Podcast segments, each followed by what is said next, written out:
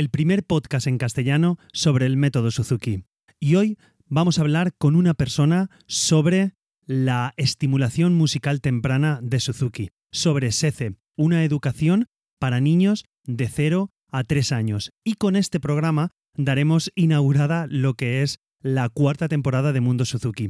Debo decir que este programa debía haber salido en junio, como último programa de la temporada pasada, pero bueno, por circunstancias que ya os iré contando en capítulos adelante, pues no lo he podido publicar y creo que es un buen capítulo para que abra la nueva temporada. No digo nada más porque es un capítulo largo, pero espero que lo disfrutéis como yo lo he disfrutado tanto en el momento que lo grabé como cuando lo he editado. Comenzamos.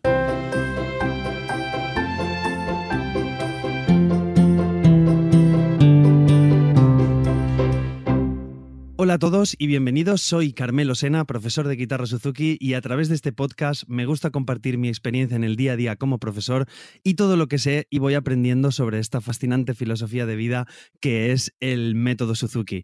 Y llegamos al capítulo 59 y esta vez tenemos un capítulo eh, pues muy especial desde mi punto de vista. Eh, os cuento un poco, pues mediante este podcast hace tiempo eh, conocí a una persona a través de, de redes sociales eh, y comenzamos a hablar, pues ella me puso un comentario en un, en, un, en un, post de Facebook y yo me puse a hablar con ella, luego pues cogimos confianza y digamos que, bueno, por lo menos desde mi punto de vista, hemos cogido pues una amistad a través de, de Internet, todavía sin, sin, sin vernos. Y hablando con ella hace unos días, le dije, oye, me parece súper interesante porque descubrí que era profesora especialista, además de, de Suzuki, ella es profesora de, de viola, de violín y además de una cosa que se llama eh, SECE. Lo voy a intentar pronunciar en inglés, Suzuki Early Childhood Education, pero bueno, es una especie de estimulación temprana.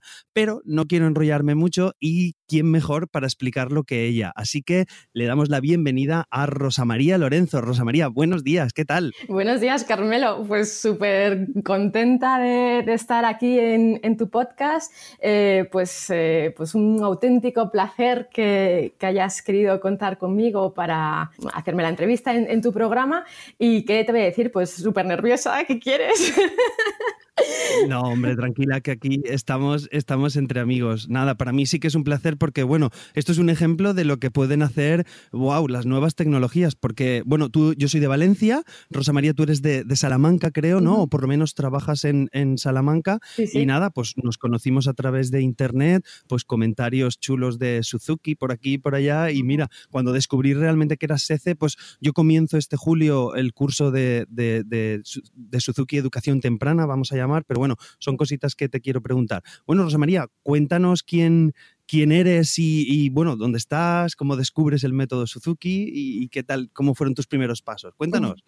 Bueno, pues, eh, pues nada, eh, yo eh, partí como profesora de pues, escuelas de música cuando pues te compatibilizas los estudios con tu primer trabajo y empecé a trabajar pues, en una escuela municipal de un pueblecito de aquí de, de Salamanca.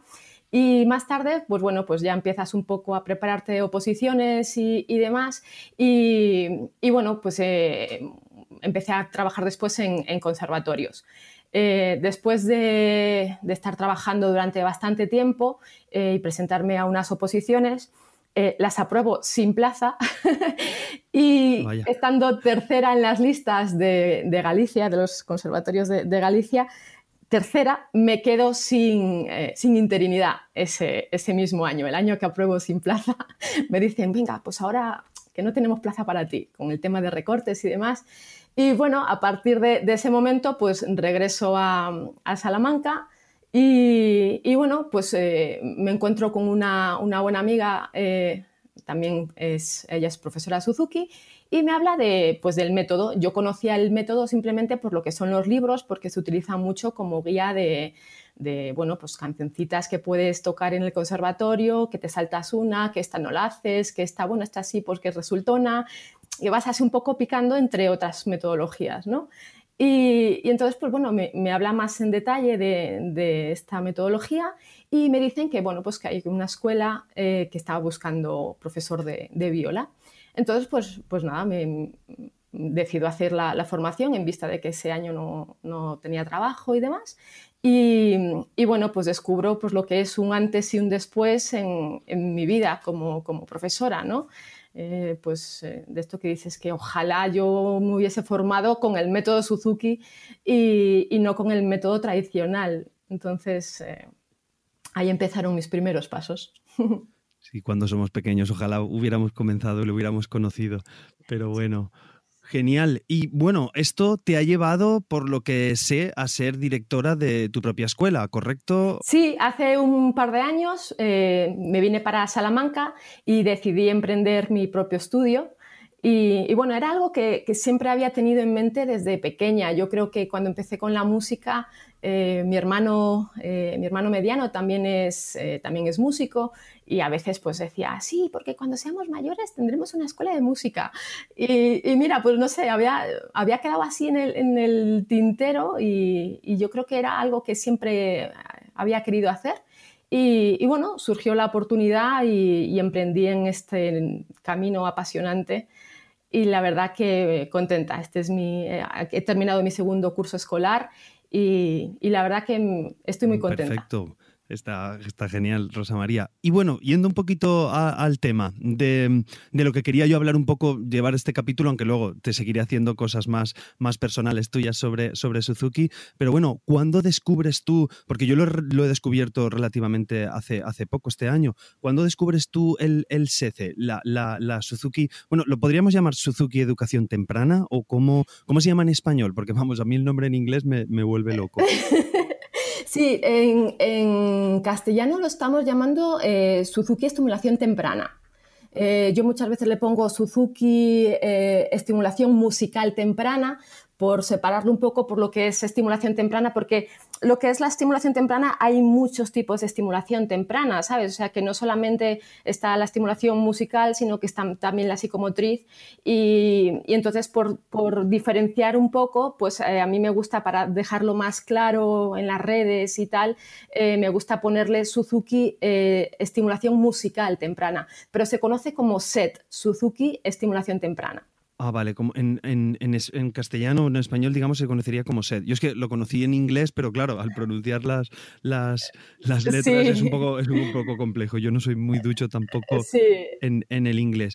Y, bueno, que, cuéntanos, cuéntanos qué, es esto, qué, en, qué se basa. Todos los que escuchan el podcast creo que más o menos van conociendo el método Suzuki, si no, eh, os emplazo a, capítulos anteriores para que lo vean, pero bueno, creo que es una cosa en la que yo al menos nunca había, nunca había hablado así con, con estas edades. Cuéntanos un poco qué, qué, es esta estimulación musical temprana, cómo, cómo se hace, vamos, lo que, lo que se te ocurra. Bueno, em, en principio, bueno, te contesto también a la, a la pregunta que me hiciste anteriormente, que fue como descubrí el, mundo SECE, el mundo SET. Correcto. Y, esto fue porque, bueno, yo estaba trabajando en una escuela eh, Suzuki en Valladolid, en la escuela Ana Magdalena Bach, y, ellos tienen programa SECE. yo me referiré a SECE SET, las dos cosas, ¿no? Vale. Eh, ellos tienen programa SET porque em, Gracia Cordero eh, hizo la formación con Dorothy Jones, que es la persona que ideó todo lo que es eh, SECE, todo lo que es estimulación musical temprana. Y, entonces, eh, a través de esa formación, ella lo que hizo fue em, trasladar todas las canciones que todas las canciones del currículo de SECE que están en inglés, las trasladó al castellano.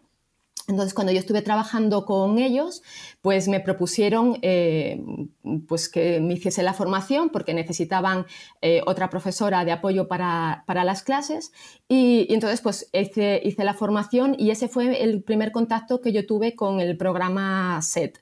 y la verdad que me apasionó porque el tema de trabajar con los bebés es otro mundo. Eh, yo me refiero a bebés a lo que es el, nivel entre 0 y 3 años, en cuanto la mamá ya puede caminar, ya puede em, hacer una vida relativamente eh, normal, eh, los bebés ya pueden entrar dentro de las clases de estimulación temprana.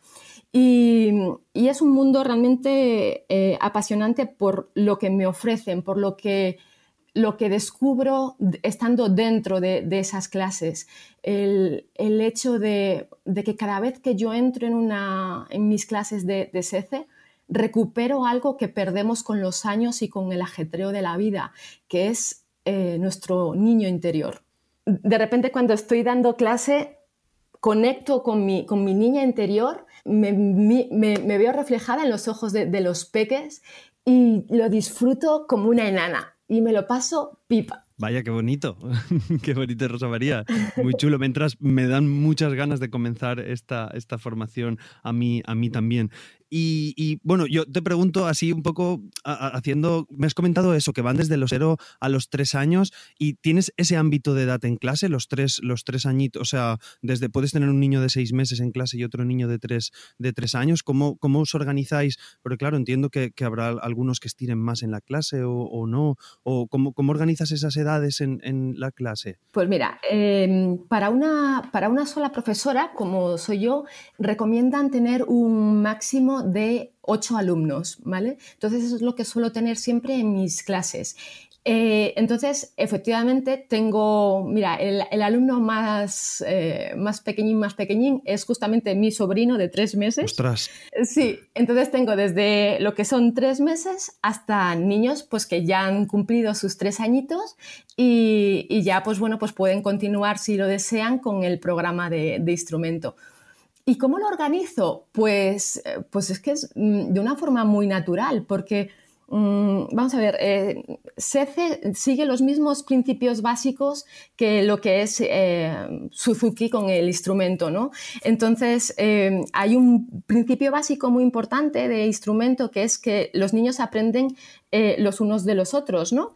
Y, y realmente este principio se sigue cumpliendo y se sigue utilizando en las clases de SECE de manera que mm, los niños de tres años que ya han desarrollado y ya pueden desarrollar muchas de las habilidades que, hacemos en las, clases, pues por ejemplo, eh, tratan de cuidar mucho a los bebés, desarrollan ese lado pues de cuidado, de atención, de, poderles enseñar también a ellos y que realmente los, los más pequeños flipan cuando ven a los niños más mayores ¿no? Se, se les quedan mirando entusiasmados y es como, ¡Ah! ¡Hola! ¿Y esto que hace este niño? Yo también lo quiero hacer, ¿no? Entonces es de una forma muy natural. Y un ejemplo que me gusta poner es que cuando tú llevas a tu niño al parque, cuando tú llevas a tu bebé al parque, eh, no hay una separación de edades, o sea, no hay una separación en el que no, de aquí solamente eh, bebés de 0 a un año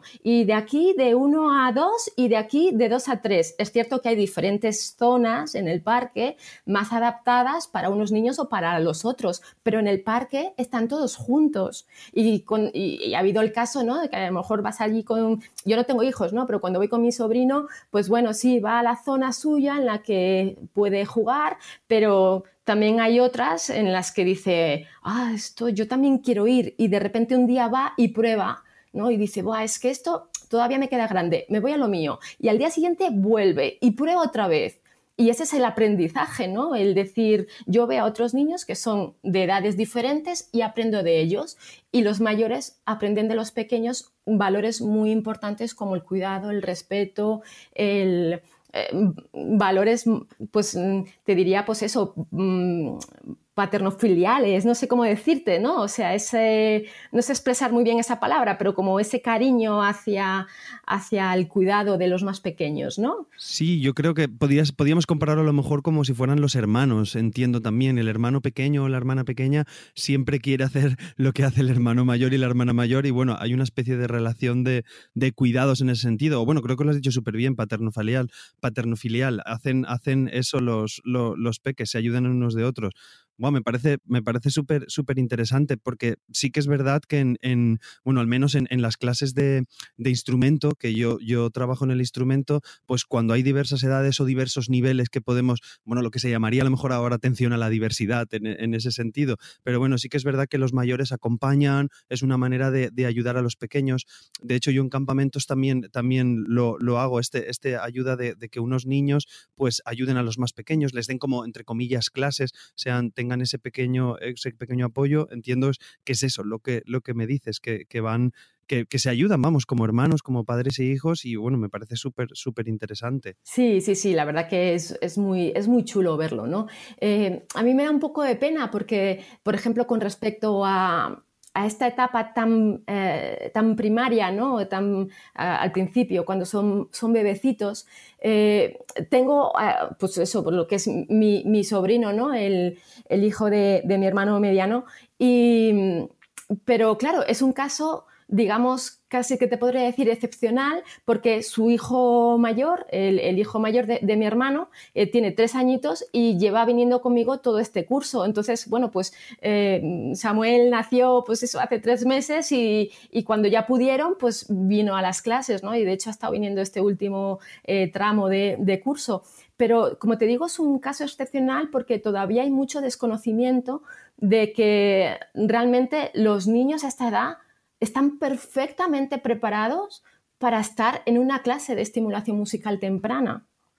¿no? Y, que, que los niños, según su evolución, eh, pues adquieren unas habilidades u otras. Y, cuando he tenido alumnos así mm, bebecitos que todavía no podían caminar cuando yo trabajaba en la anterior escuela, lo que es el progreso de esos niños es impresionante es el mismo ejemplo que si tú dices, bueno, yo no quiero empezar a niños con tres años en instrumento y prefiero empezarles con cinco, pero es que cuando un niño empieza con tres años, cuando llega a los cinco es increíble y es un, gustazo ver, ver, todo ese proceso, ¿no? Y entonces lo mismo pasa con eh, la etapa de, de 0 a 3. Los niños de meses están perfectamente preparados para poder estar en una clase de estimulación musical temprana y las actividades están adaptadas al desarrollo de cada uno de ellos. Y entonces yo invito desde aquí a todas las mamás que tengan bebés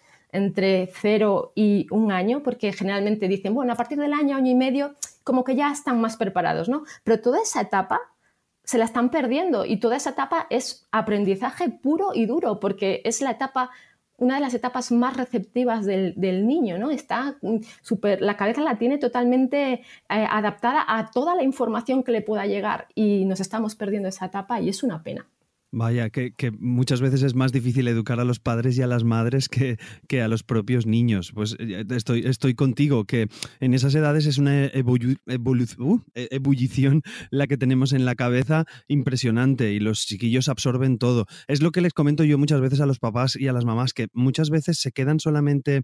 Eh, yo, te hablo desde mi apartado de, de, Suzuki de más, de más mayores, pero bueno, haciendo un poco la, la comparación. Cuando son más mayores, eh, nosotros cuando les enseñamos a hablar, les decimos papá y mamá eh, muchas veces hasta que lo repitan, pero ellos en casa están continuamente escuchando, nos escuchan hablar a los padres, nos escuchan hablar a la televisión, a familiares por la calle, entonces están en contacto con el lenguaje. Entiendo que esto es, lo mismo, que, aunque tengan tres meses que parece que no enteren, digamos, entre comillas, pues todo lo que puedan absorber, todo lo que puedan vivir, eh, simplemente el hecho de tener una canción de fondo y que el papá o la mamá nos abrace o, que nos haga unas pequeñas caricias, eso son todo sensaciones y, cosas que realmente ellos están aprendiendo por primera vez, con tres meses, con seis meses y con un año, que muchas veces no, no nos damos cuenta. Yo cuando, ves ahora que todo esto que me estás contando, yo cuando empecé y fui, y fui papá, bueno, yo tengo dos peques, los que escucháis lo, lo sabéis, yo tengo dos peques, ahora uno de seis y una de cuatro, y, claro, cuando nacieron era algo como, digo, esto es imposible, esto es mágico, aquí no existía nada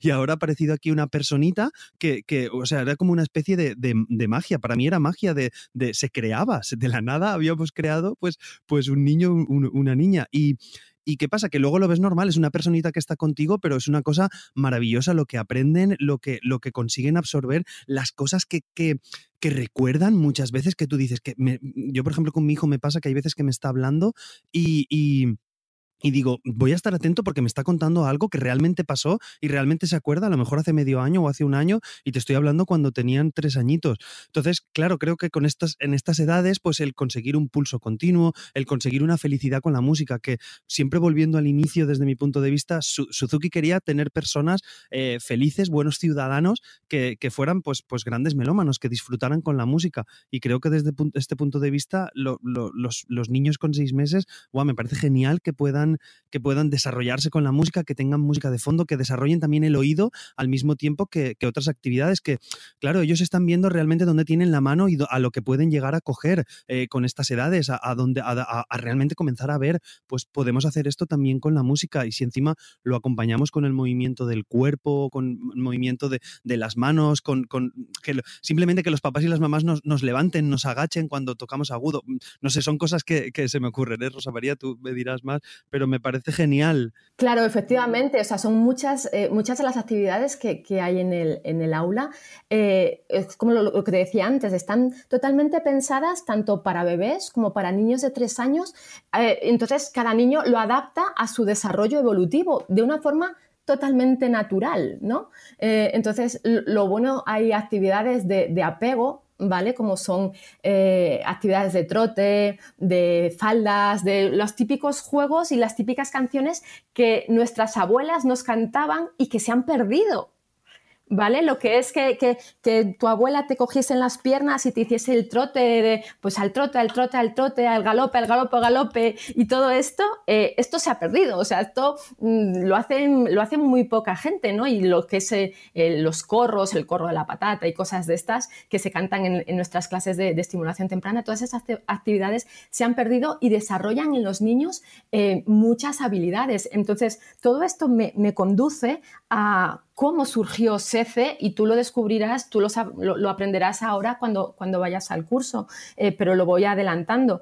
Eh, la persona que ideó todo el, programa SECE se llama Dorothy Jones y ella, eh, bueno, es, una persona, es una profesora Suzuki de piano canadiense, que bueno, que dentro de su mm, formación como profesora Suzuki mm, estaba el, bueno, tenía que, viajar a Japón eh, porque formaba parte de su, formación, ¿vale? Entonces conoció a, Shinichi Suzuki y, en este viaje ella se llevó a, sus hijos. Entonces eh, Suzuki conoció a, sus hijos y, se quedó muy impresionado de, de cómo es que sus hijos, ah, con, una, edad tan temprana, porque, bueno, exactamente no sé si a lo mejor pues, eh, los niños pues, habían empezado ya el programa, este, este dato lo, desconozco, el programa de instrumento me, refiero. Em, pero Suzuki se quedó muy impresionado de cómo estos niños habían desarrollado habilidades musicales ah, de esta manera. Entonces le preguntó a Dorothy, oye, ¿qué has hecho ¿no? para, para que tus hijos tengan habilidades musicales tan jóvenes? Y ella le dijo que, bueno, que ella simplemente les cantaba canciones, canciones infantiles, eh, corros, eh, trotes, em, pues bueno, las canciones que se cantaban de, pues eso, para, para los niños, ¿no? Y, y, fue a partir de aquí que, que Suzuki le dijo, pues tienes que hacer algo para que idear un programa que forme eh, a bebés antes, o sea, a lo que es el programa antes de los tres años. Y entonces fue cuando ella se puso en marcha y creó este, desarrolló este programa para, para bebés, ¿no? Que fue pues en 1985.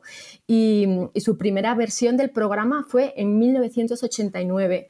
Eh, entonces, pues como, como te digo, eh, pues si el mismo Suzuki vio que esto era súper positivo para, los niños, pues, eh, pues fíjate. Ya, ya, ya, me, parece genial. Además, nos estás dando una cantidad de datos increíbles, Rosa María. muchísimas gracias. Está genial una puntualización, si te parece que, quería, que quería hacer respecto a lo que has comentado antes, y es que creo que es, a veces es más difícil eh, educar a los padres para juntar a tan diversas edades. No, no, sé si te habrá pasado o no, ahora me cuentas tu experiencia, porque, bueno, a, mí alguna vez sí que me ha pasado que a lo mejor tengas niños de tres años y, que cuando, cuando se juntan con niños de seis meses, los padres te dicen, ah, es que el niño se aburre, es que el niño tal, no, no sé, no, lo sé, ¿eh? te planteo desde, desde totalmente el desconocimiento en, edades tan, tan tempranas. Pero creo que está súper interesante lo que, lo que nos has dicho de que puedan utilizar, de que puedan ser unos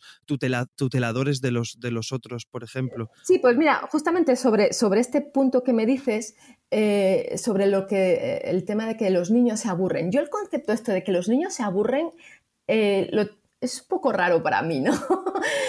Porque el niño siempre va a tener imaginación para, eh, para poder, eh, salir de ese aburrimiento, ¿no?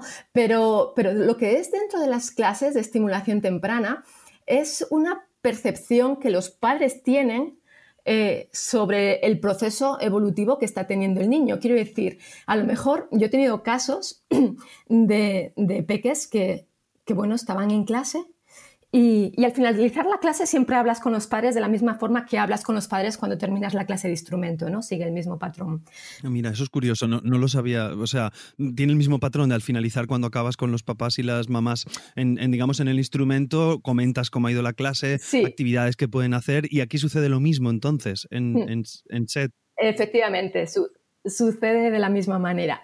Entonces, eh, hablas con ellos y te dicen, es que, es que estoy, Rosa, es que estoy muy preocupada porque es que yo veo a mi hija que es que no, no hace nada, es que viene a las clases y, se, queda, se queda parada y solamente te mira y no hace los gestos y no canta y claro, y, es que yo creo que es que se aburre.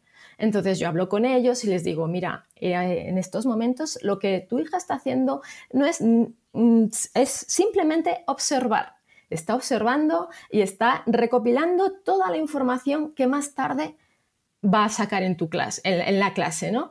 Y efectivamente, eh, el curso siguiente viene y los padres flipando. Rosa, pero si es que canta todo, hace todo, todos los gestos, y es que nosotros estábamos alucinados porque, claro, no, al principio veíamos que no hacía nada y ahora es que se sabe el programa entero. Y ojo si me salto una canción, porque lo sabe.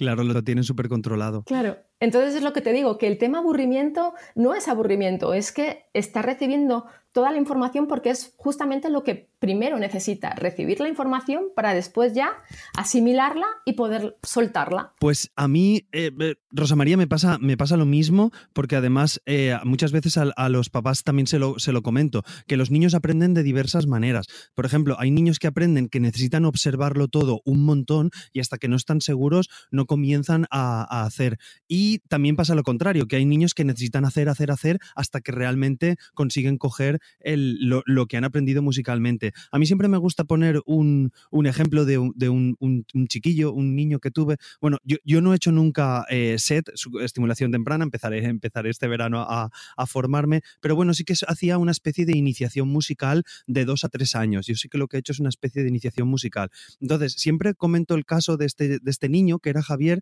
que era un niño que durante año y medio nunca, nunca, nunca, nunca, nada, nunca hizo nada en clase con sus compañeros. Entonces la mamá me preguntaba lo que has estado comentando tú, ostras, es que el nene no hace nada, no dice nada, tranquila, que si él está atento, la verdad es que yo siempre se lo comento a los papás, si ellos están atentos y están mirando a los compañeros y están mirando al, profesor o a la profesora, no hay ningún problema porque se están empapando, están cogiendo todo lo que necesitan de cara, de cara al futuro. Otra cosa es que empiecen a mirar pues el suelo o las islas que les ponemos nosotros o que se empiecen a mirar por la ventana. Bueno, en ese caso no, pero si ellos están atentos, yo siempre aconsejo a los papás que, que, que los dejen porque están empapándose. Y siempre hago el ejemplo de este niño porque fue muy curioso, durante un año no hizo nada absolutamente, entraba, se sentaba, prácticamente no quería ni saludar eh, comenzamos el curso siguiente eh, y, nada, en el curso siguiente comenzó guitarra conmigo y nada, el niño no quería hacer nada, no hacía nada y de repente, una semana o dos antes de Navidades, no me acuerdo, vamos a cantar una canción, ¿quién quiere cantar? Y de repente el chiquillo levantó la mano, la madre flipaba, levantó la mano y se puso a cantar y se puso a cantar allí la canción sin ningún problema y nada, ese día pues jubileo de alegría y a partir de ese día comenzó a hacer las actividades y comenzó a hacerlo todo y era pues el proceso que tenía el niño que necesitó empaparse hasta que, hasta que un día levantó la mano. Es que además fue de, Javier, eh, ah, canta adelante. O sea, fue una cosa como, como imprevisible y fue muy bonito y, es una cosa que se me, se me marcó. Te digo de esto, hará seis o siete años que, que, me pasó esto y, y fue súper, súper chulo. Por eso es una ayuda también para los papás y las mamás que nos, escucháis, pues que aunque el niño esté, si está atento y está dentro de la dinámica del juego, no os preocupéis que los niños no, no se aburren. Somos más los adultos los que, los que nos aburrimos. Y además siempre les pongo un ejemplo. Tú a un niño pasa cualquier cosa, cualquier actividad, no sé, que estás, estás comiendo en la mesa y se te cae el tenedor al suelo y a un bebé le hace gracia. Ja, ja, ja, ja, ja. Lo podrás hacer 30 veces, que las 30 veces se reirá. Y, y entonces escoger una actividad que a ellos les guste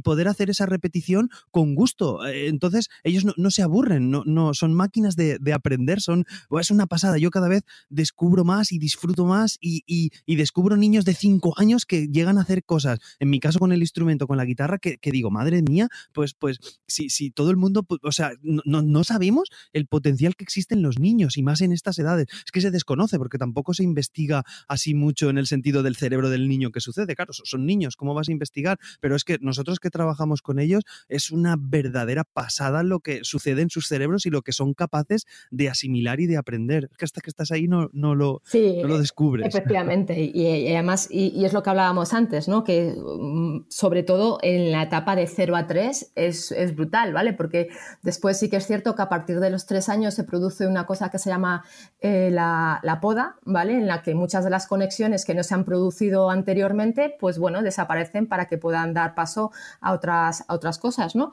Pero de, lo que es de 0 a 3 es aprendizaje, aprendizaje, aprendizaje eh, a lo bestia. Entonces, todo lo que le puedas, eh, lo que el niño pueda eh, pueda aprender, pues, y, le, puedas exponer realmente, ¿no? en todos los sitios a los que le puedas llevar y pueda y, eso le suponga un aprendizaje, pues, pues bienvenido. Una experiencia de aprendizaje. Eso es. Claro, todo lo que, lo que sea una experiencia es genial para cualquier, cualquier edad.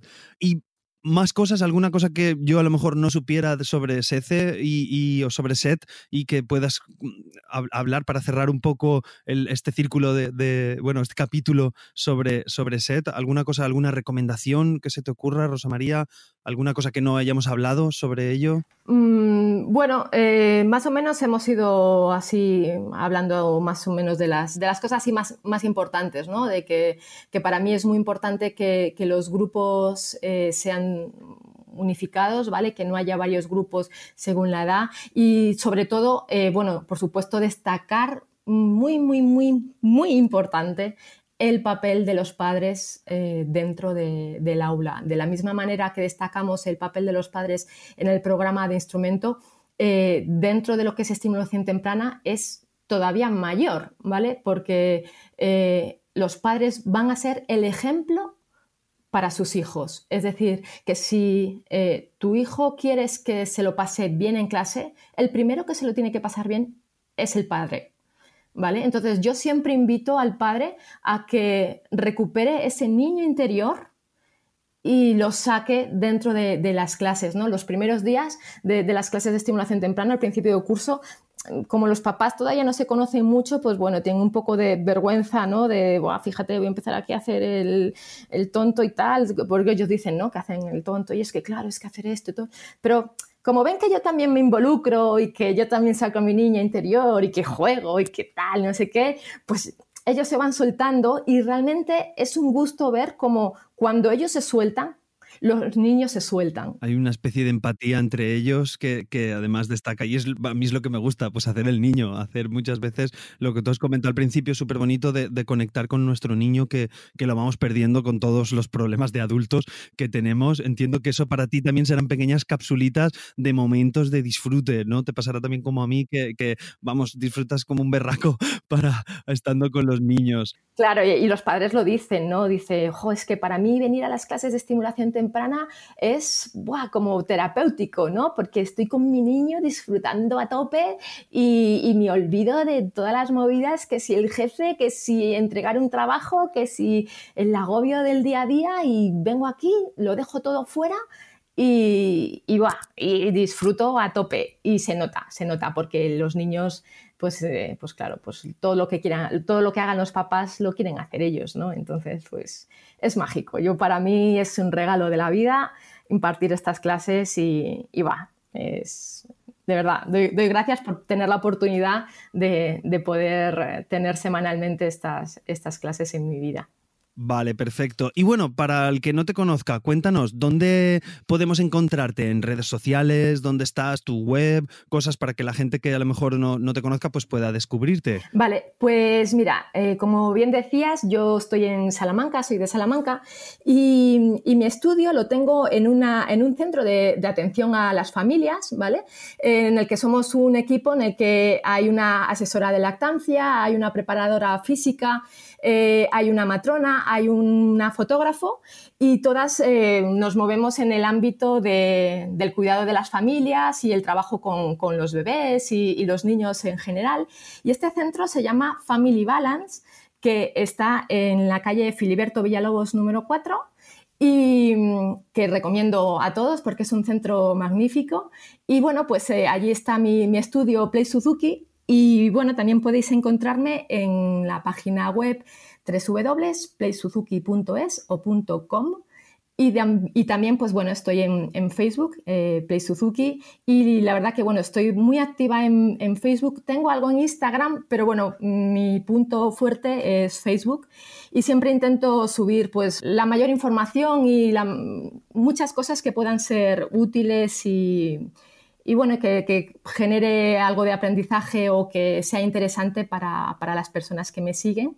Y bueno, ahí me podéis encontrar. Doy fe que eres muy activa en Facebook y además súper bien, con artículos súper interesantes. Os recomiendo a todos que si podéis seguirla en Facebook, de todas maneras, puede ser que estéis escuchando el podcast en el coche, corriendo por ahí. Todo, todas las direcciones que, nos ha dado Rosa María las dejaremos en las notas del podcast y en, la, página web del podcast, que lo conocéis todos también, carmelosena.com barra Mundo Suzuki. De todas maneras, en las notas del programa dejaremos toda la información disponible para que los que nos escucháis eh, podáis seguir a, Rosa María y, veáis este mundo tan, tan chulo que es el mundo Suzuki. Y bueno, en concreto en este capítulo, el SECE que hemos descubierto gracias, gracias a ti. Y nada más, Rosa María, darte mil gracias por tener este ratito conmigo, por hacer esta entrevista que, bueno, para nosotros también ha sido un reto técnico. Yo estoy en Valencia, tú estás en Salamanca, estamos haciendo esta entrevista a través de Internet, que bueno, la gente muchas veces luego no lo ve, pero lo hemos conseguido, lo hemos hecho estamos aquí un rato charlando y me parece algo fantástico y, de verdad que no dejo de sorprenderme y de repetir, somos dos personas que nos hemos conocido a través de las redes sociales, que creo, veo también mm. mucha relación, tenemos muchas cosas en común que en, pues, con respecto a tu escuela y yo con mi escuela nos hemos ayudado mutuamente en las matrículas de, de años venideros y todo, o sea que me parece una cosa súper chula lo quiero dejar aquí para todos los que nos escucháis, pero bueno, me encantaría volver a invitar otra vez a, Rosa María, pues que nos hable sobre ella, que nos hable sobre Viola, sobre su, escuela. Rosa María, muchísimas gracias. Un, saludo. ¿Quieres decir alguna cosa más para despedirte de los oyentes? Nada, pues simplemente darte las gracias a ti, Carmelo, porque creo que estás haciendo una labor fantástica. El, hecho de tener un podcast en castellano que, hable de, de todo este mundo tan apasionante que es el método Suzuki, que estás haciendo que, eh, que mucha gente lo conozca y, tenga esa visión fresca y natural que tú le das al podcast, que, es un lujazo. Muchas gracias. Hago lo que puedo. ¿eh? Hago desde, desde, mi punto de vista, hago lo que puedo. Lo estás haciendo muy bien. Ya te digo que, que es un placer escucharte y sobre todo eso, ¿no? Que, que das a conocer un, eh, este maravilloso mundo que, es precioso y que une, une a los papás con sus hijos en una actividad como, como la música, ¿no? que ojalá Ojalá fuese mucho más conocida y, se le diese más importancia. Perfecto, pues no veo un mejor cierre que, este que nos acaba de hacer de Rosa María. Y nada, como siempre, deciros que no quiero despedirme sin antes animaros pues, a que escribáis alguna valoración positiva al, en la plataforma donde me escuchéis. Bueno, sabéis que soy eh, Carmelosena barra baja en Twitter e Instagram. Eh, también recordar seguir a, a, Play Suzuki, pues también en Facebook y Instagram sois también Play Suzuki, Rosa María. Sí, también. Vale, vale, perfecto. Y bueno, tenemos un canal de Telegram para los que no lo conozcáis, que es Mundo Suzuki. Y como os he comentado, encontraréis estas formas y otras de contactar conmigo en carmelosena.com barra Mundo Suzuki, además de todos los links que os hemos comentado en el capítulo. Nada más, nos escuchamos en el próximo capítulo. Rosa María, hasta luego. Hasta luego.